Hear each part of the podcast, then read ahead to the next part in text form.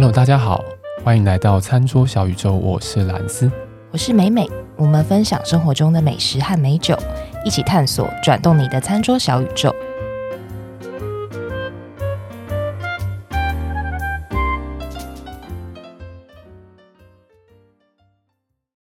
我们今天呢讲餐厅，原因是因为很多人敲碗要听酒的集数，然后我们都喝到不成人样了。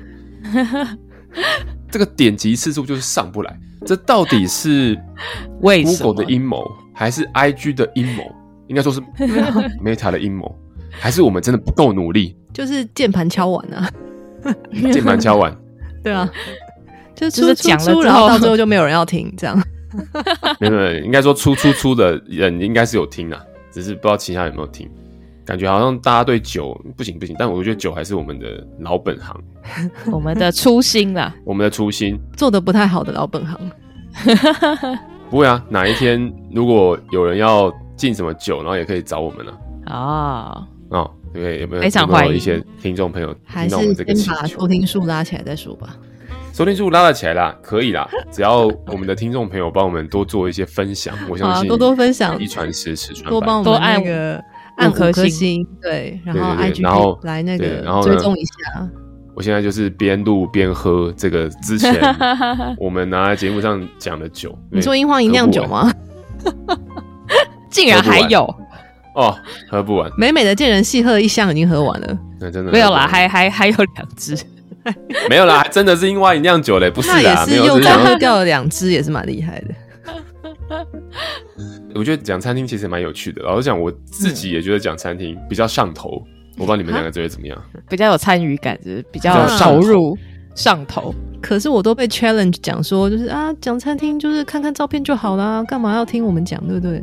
哦，但是看照片不会有味道的描述啊，对啊。虽然说我们也描述的很好啦、对啊。而且你如果是看照片的话，你也不会听到我们这么带有磁性的声音啊，不是吗？以及乐色，很多人都跟我讲说耳朵要怀孕了。我想说，是有什么毛病？对不对？你在性骚扰，对不对？有被撩到的感觉吗？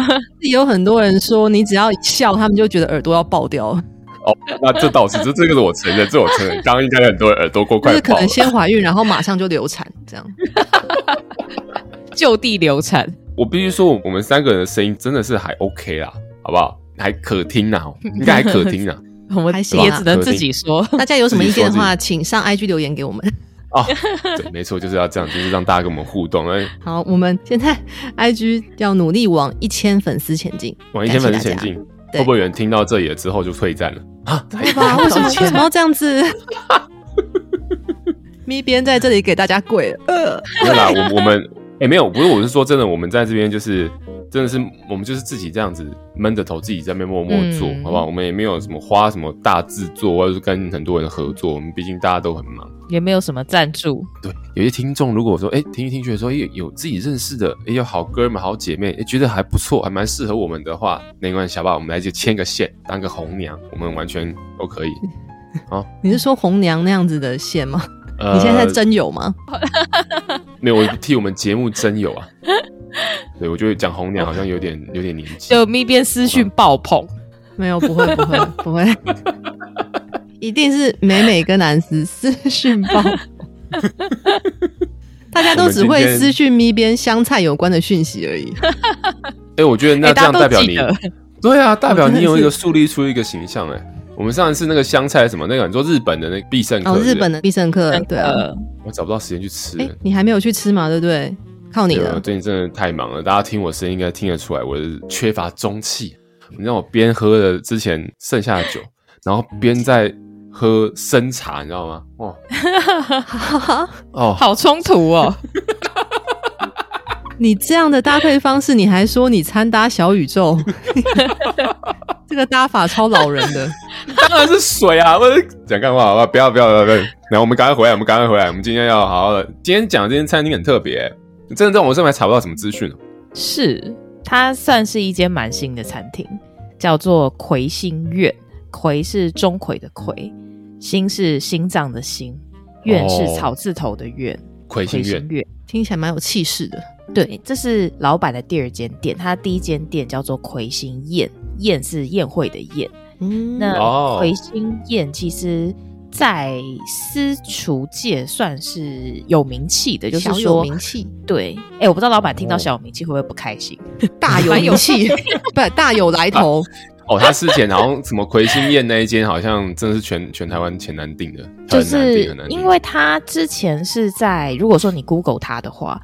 他在 Google Map 上面是没有任何联络方式，它就是一个地址这样，嗯、然后也没有电话，也没有什么定位系统，所以大家就只能靠说，哎，吃过的朋友去带。那你吃过的朋友可能才有哎老板的联联络方式，所以之前就是比如说常常会看到有 IG 上会有一些人 po，然后你就一直不得其门而入这样。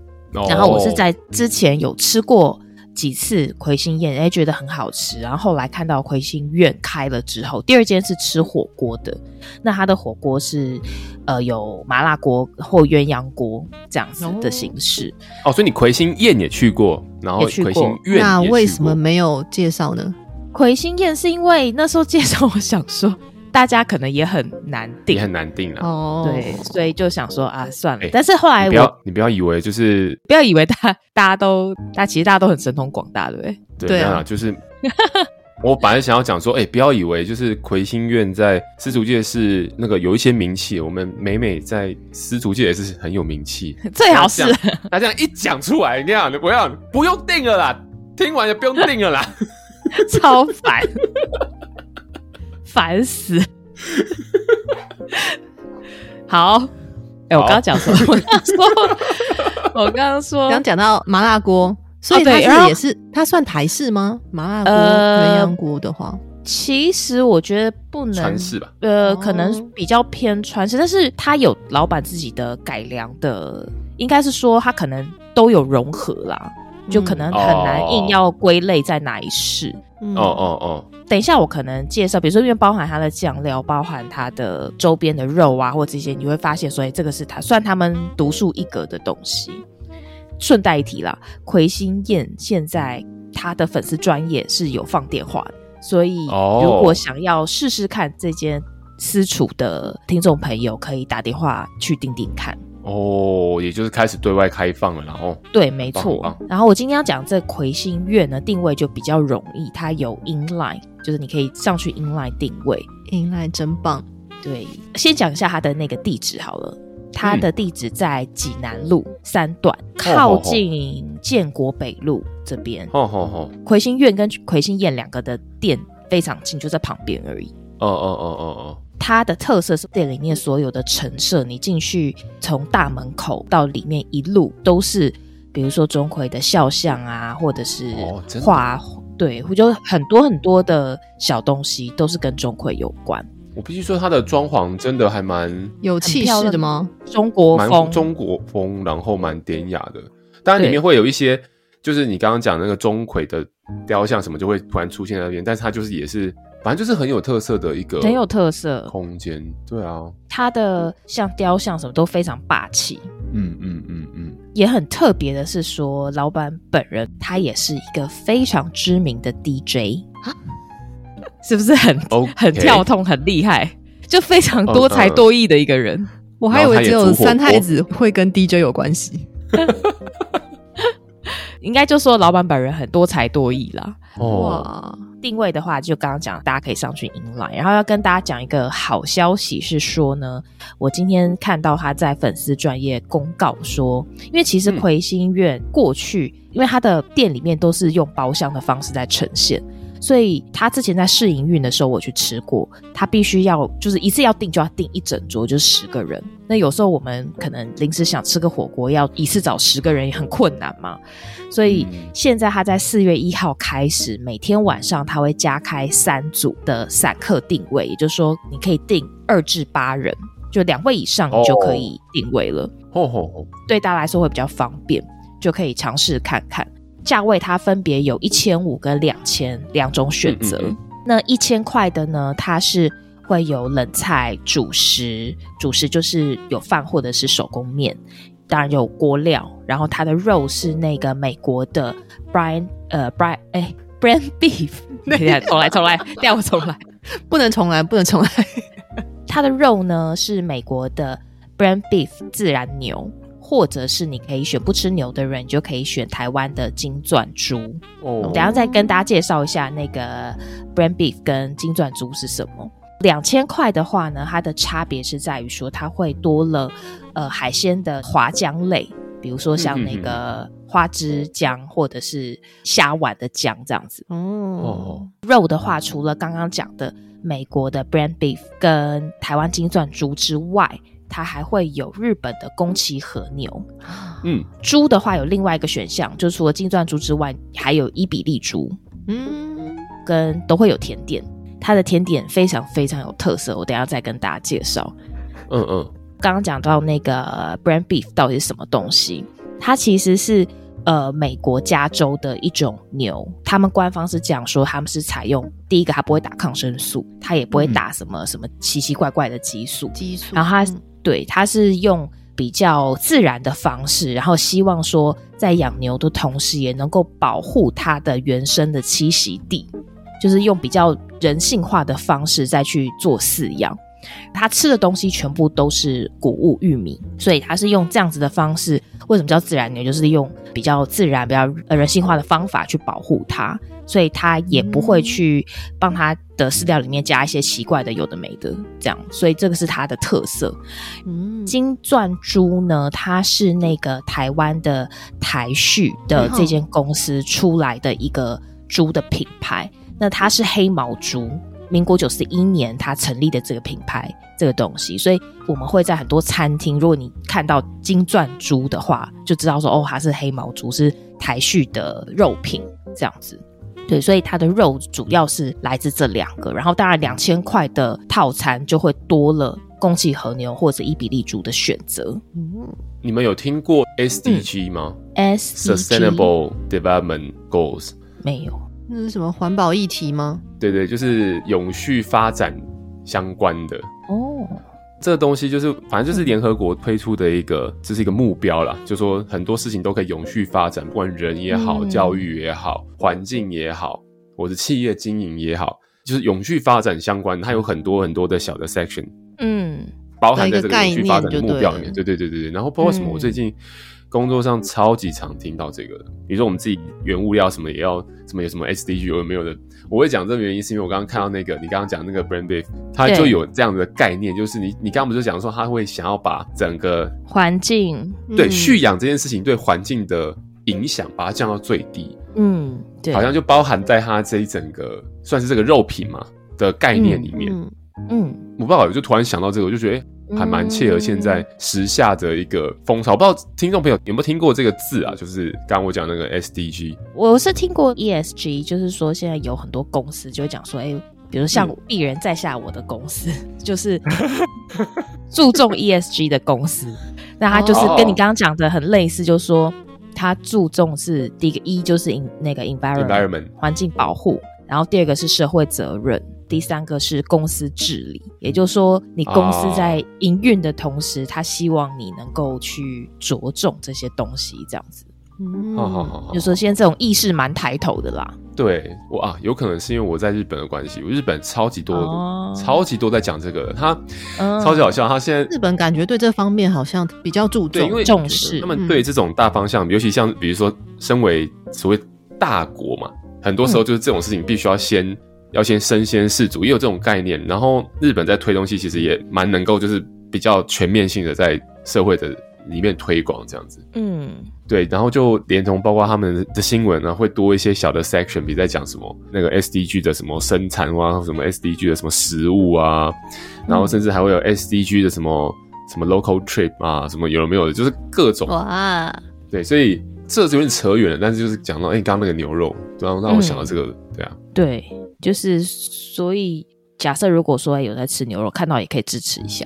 不好意思啊，有点无聊的一个话题。不会啊，不会啊，一个支持一下，很正面，很正面。没有啊，就嗯，我们的节目多加点知识也是不错的。嗯，哦，是是是。哎、欸，我会，我像我去超市，如果看到那个不是以前还没有很缺蛋的时候啦，嗯嗯，就是你有时候看到什么人道养鸡的蛋，有时候我就会特别去选去买这样子的蛋。嗯所以就这是一个，也希望说环保意识，对，稍微宣导一下。这种意识是要从小事情开始着手。嗯嗯。不过就讲到这边啊，太无聊了啊。好，我就要开始介绍我的那个菜色。不过因为我那时候去吃的时候啊。是因为我刚讲那个方案是四月一号开始嘛？那我之前去吃的时候还是在试营运的时候，哦、我们就是一整桌，然后那时候呃试营运它因为是一桌的关系，所以我们的菜色也做一些微调，然后我们吃的价格是三千五一个人。嗯嗯嗯，差别在于说，除了刚刚上述讲的那些东西之外，它前面会有多了热炒，以及肉会有点不一样。等下再再跟大家说，我先讲说它的汤底的特色。这间它是麻辣锅，然后当然如果有些同桌的人也有可能有人不吃辣，所以也可以点鸳鸯。那它的麻辣锅比较特别的是说，它在这个锅底一上上来，然后福生就会说：“哎、嗯，大家看一下哦，要录影的可以来录影。”他就会用一个一壶，里面是花生油，会倒进去这个麻辣的呃红锅这一边，对，它去爆香。哦，所以在倒下来的时候，就是那个花生油的香气会非常非常香。美美，你有拍吗？我有拍，我有拍，我可以 到时候再放上去。我刚刚也在想，我要不要质疑这一点？我有拍，我因为他有跟大家讲说，哎、欸，我要到喽，我要到喽，要录影的快哦。如果美美很傲娇坐在旁边，老娘就不录啊，怎么样？对啊，我就不随波逐流啊。这样那个，因为我们要给听众朋友看，好吧？没有，我是那个尴尬，怕那个服务人员尴尬，一定要录一下。不好意思，继续啊，不好意思，不好意思，好贴心哦。他的那个汤底啊，其实像有时候我不知道你们会不会觉得，有时候去吃麻辣锅。一开始吃会觉得哇，好好吃哦，那吃到后面会觉得有一点燥热，或者说吃完你会觉得好像很、嗯、很燥的感觉。嗯，那魁星苑他们家的锅底是不会有这种很燥、很燥热的感觉，它是比较温润的。嗯嗯，呃，我觉得它很棒的是说，它所它会给你两个调料，也就是说蘸酱，哦、那帮你调好的，一个是你可以拿来蘸肉的，或者是蘸一些火锅料。然后另外一个你可以拿来沾海鲜或是蔬菜，这一间店所有的酱它都是自己调的，就都不是现成的。那沾肉的是陈皮普洱花生沙茶酱，陈皮普洱花生沙茶，好像很好吃哎、欸，对，它是好厉害，它的质地是狗狗的，就是那种比较稠稠的。嗯嗯，嗯，嗯，一开始我听你们想说，嗯、哦，这感觉好陌生啊。但后来沾了肉之后，发现因为它的锅底是有花生油嘛。然后它的蘸酱也有用花生，oh, oh, oh. 所以就哎就很很能够互相呼应。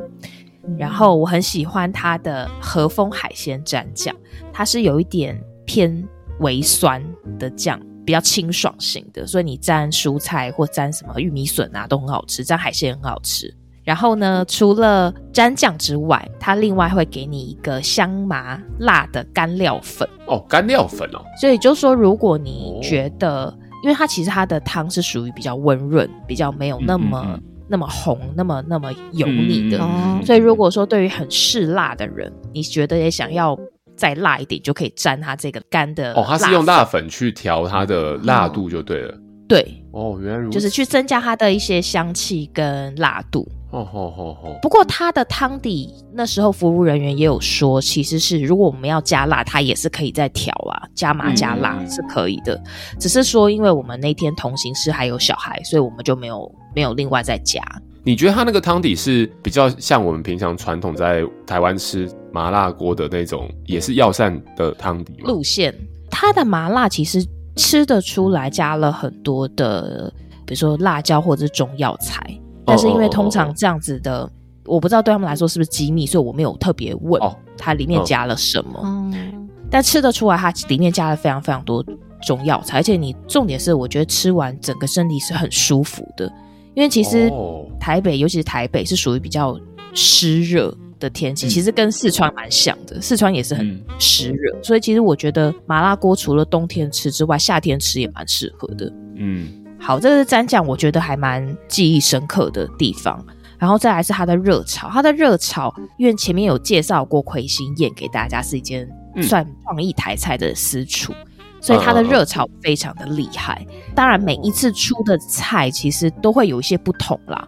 那我们那天有，比如说像炒蒜姜豆肉末，嗯嗯嗯，就非常的下酒，然后也很下饭，哦、跟咸蛋苦瓜，然后跟有一个椒盐排骨，像这样子的热炒。哇，你这样吃得完哦，好多哎、欸，其实蛮多，分量非常多。对啊，还有我们有打包一些，嗯，好爽、哦。但他现在新的套餐是没有热炒的，对不对？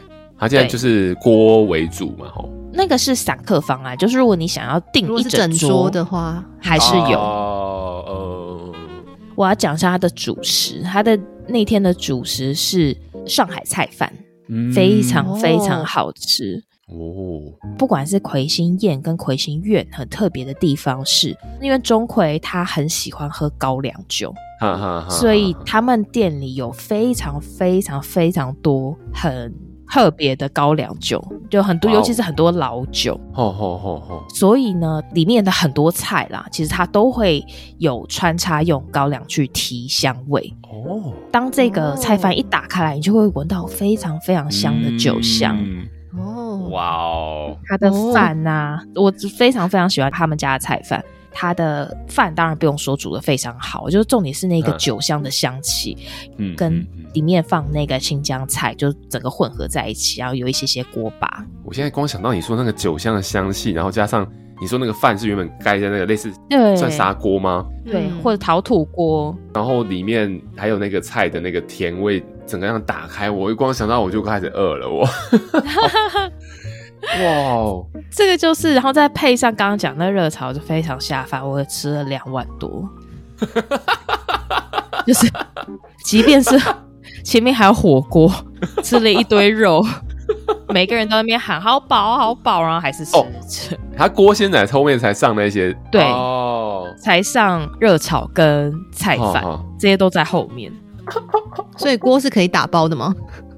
锅应该是可以，但我们锅因为它上在前面，我们都吃完了，哦哦，吃的差不多。里面当然它除了还会有一些火锅料嘛，那火锅料其实平常我比较少吃，但是我有吃到一个他们家自己自制的蛋饺，这个到时候我再把照片放上去。就是你一看它一上上来，你看那个蛋饺外面那个皮的色泽，它就是有一点点自己是自己做的。对自己做的话，我们就问他，就说对，那他们自己做的，他就是那个蛋皮会煎到有一点微焦微焦，就是有点金黄色，感觉有有一些口感脆脆的那种感觉。对，对，这个蛋饺也非常好吃，就他们家所有的东西，你看到什么调料啊，这个丸类啊、饺类呀、啊，这些都自己做的，再加上说，当然海鲜也不用讲，就里面海鲜也非常丰富，就可能当然这这个照片。可能大家吃的时候可能会有些些许不同，因为海鲜通常是时令啦。嗯，这所以这个我就先先不讲。再来是牛，我们那天因为是整桌，所以会有两个和牛。第一个是日本宫崎县的和牛，它吃起来就是非常的香甜软嫩，油花也非常非常的香。它就会上来的时候会问大家说：“嘿，大家想要几分熟？”就是会有服务人员帮你带涮这样子。去掌握那个熟度，oh, 因为自己涮有时候会失手，应该的，通常都会失手。对对，所以他就说，哎、欸，他建议是三分熟，这样就非常的软嫩，然后香甜，所以就帮大家涮完之后呢，再来上了一个日本的晋江牛。那日本近江牛跟前面的那个宫崎和牛的差别在于说，日本近江牛它其实油花非常非常的细，然后也非常漂亮。我到时候也是把照片放上去。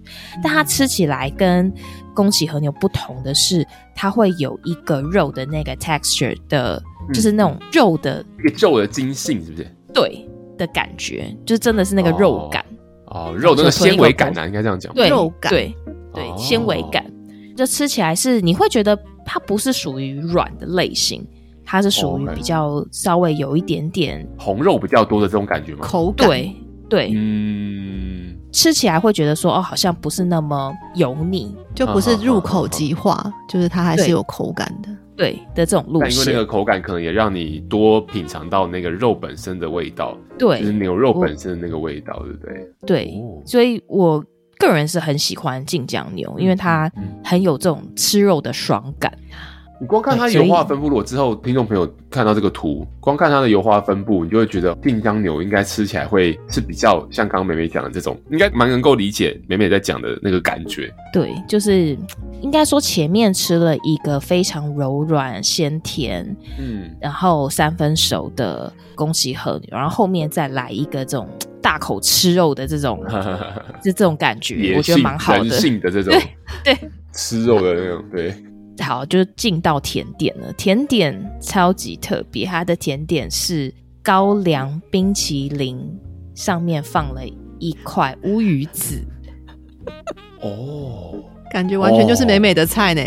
对，但它的高粱冰淇淋，应该说很多人会怕，不见得敢喝高粱，或者是说，因为我们现场有小朋友嘛，爸妈就问说他要不要吃，吃一口，哎、嗯，他吃他可以接受，就是他那个酒味不是那种很呛很冲。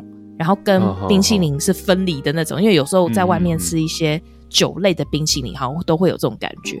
但他的那个高粱酒跟冰淇淋是完全不冲突，然后它的高粱下的非常温柔，就是它那个高粱的香气跟冰淇淋的这种奶味是是非常非常的融合的。嗯嗯嗯嗯。然后上面放了乌鱼子，最经典的是来了，他就叫大家诶吃了一口原味之后，他就拿了一小碟的油泼辣子进来。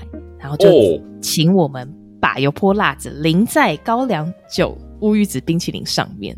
然后我想说，哇，这是什么神奇的吃法？一开始还觉得 嘎嘎有点不太敢尝试，什么神操作？对，就后来加上去之后，哇，超级好吃哎！你很难想象说，哇，辣油淋在上面怎么会变成另外一个味道？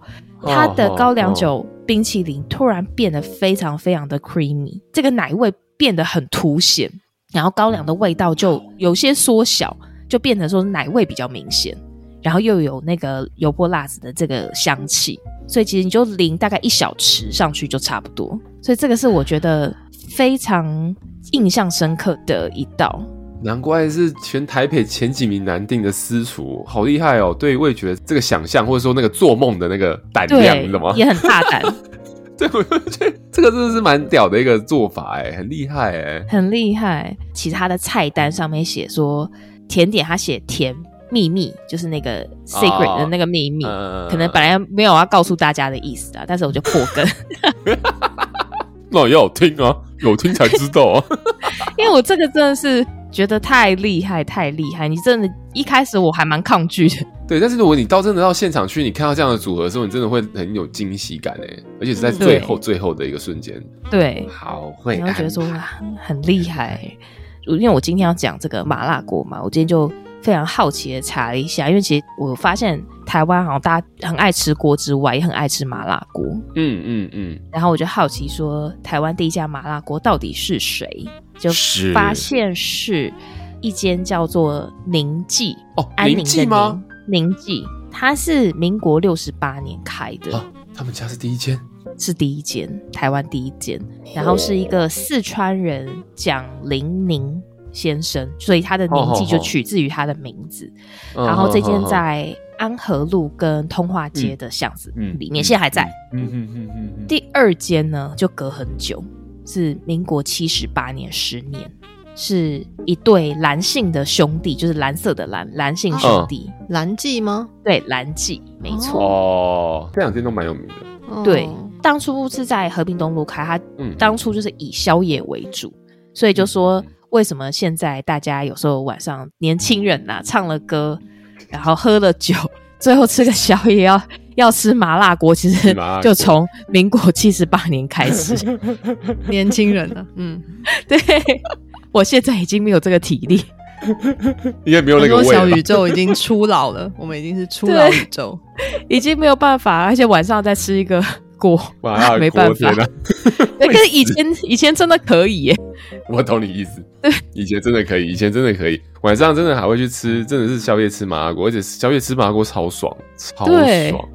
尤其是你喝酒吃辣，就真的是很过瘾。以前学生时代的时候，晚上宵夜的时候吃麻辣锅，那个时候倒是没有说什么喝酒什么的。但是那个时候我还记得我吃麻辣锅的情境是，因为我以前蛮常就是运动什么的，学生时代像我们就比如练球，练练练练练练到晚上十点多，再收操啊干嘛，最后弄弄结束，可能十点半快十一点，然后就再跑去市区吃麻辣火锅，嗯、超爽！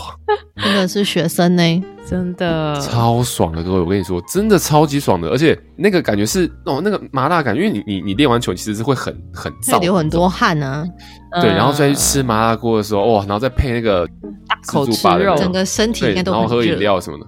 超爽！那时候真的觉得是到上天堂。你刚刚这样一讲，我突然想到这种往事。所以原来是大家拿麻辣锅真的当宵夜，从这么早之前就有这件事情，哇，就开始引领风潮。哦哦哦哦，然后我必须要特别赞赏一个，就是说这间店前面讲说它都是一间一间的包厢嘛。嗯嗯嗯。假设如果你是订一整桌的，他就给你一个包厢，然后包厢它就会有一个专属的服务人员。所以你的全程煮这些东西都是服务人员在帮你煮。哦哦哦哦哦。因为我们就带酒嘛，还是甚至帮你拿酒杯啊、拿冰桶啊，然后就是这些都是都全部都弄好好到位就对了。对，服务非常非常好，时不时还会帮你加水啊、加酒、倒酒啊，所以。就如果说大家有比如说什么请客的需求，或者说呃找长辈吃饭的需求，就可以找这一间。哎，我觉得这个点蛮不错的，真的确实。对啊，或者是公司聚餐，你可能跟老板吃饭，还需要有一个比较服务好，然后很体面，东西又好吃的地方，就很适合。我想到下一个适合的情境，就是哪天我回台湾的时候，台湾对。你你说跟 也要凑到一桌哎，没人帮我订，跟粉丝见面吗？不是不是，跟跟两位见面，好吧？可以耶，可以耶，可以啊。可是我们这样没有十个人，加了粉丝还不到十个人哦。好惨，没有人要跟我们吃饭，大家都键盘参加啊，键盘参加要先收定金。然后在线动上面发说见面会，没人理我们的，好难过。对，所以这间就推荐给大家。然后它很特别，它当天要吃的这些所有的东西，它都会用手写的写在一把扇子上面。然后说你进去的时候，你就会看到。Oh. 我有看到照片，对，非常的厉害。甚至他在魁星宴，就是刚刚讲私厨那一家，他们也是桌上会放一个扇子，就是写今天的菜色。哦。Oh. 整个吃下来，你就会觉得很舒服。嗯、不管是小菜、肉，或者是甜点，然后甚至是服务场所，都非常棒，就推荐给大家啦。真的很特别的一间店诶，真的，我觉得。大家听了节目之后，看了图之后，去想象一下那个环境，然后这些细节的跟心思等等，我觉得真的是不一样的一间店。我跟你讲，你今天花了一千多块去吃一火锅，你在外面其实也是可以吃到类似这样的锅，然后有点高级，但是这间店真的很很与众不同。对，所以大家就记得上 inline 定位啦。好，那我们今天在节目讲到的东西，我们都会放到我们的脸书及 IG 上面，再欢迎大家去做追踪、查看、分享给你的亲朋好友，然后记得留给我们五颗星。拜托大家了，五颗星。好啊，那我们就下一次节目再见喽，拜拜，拜拜，拜拜。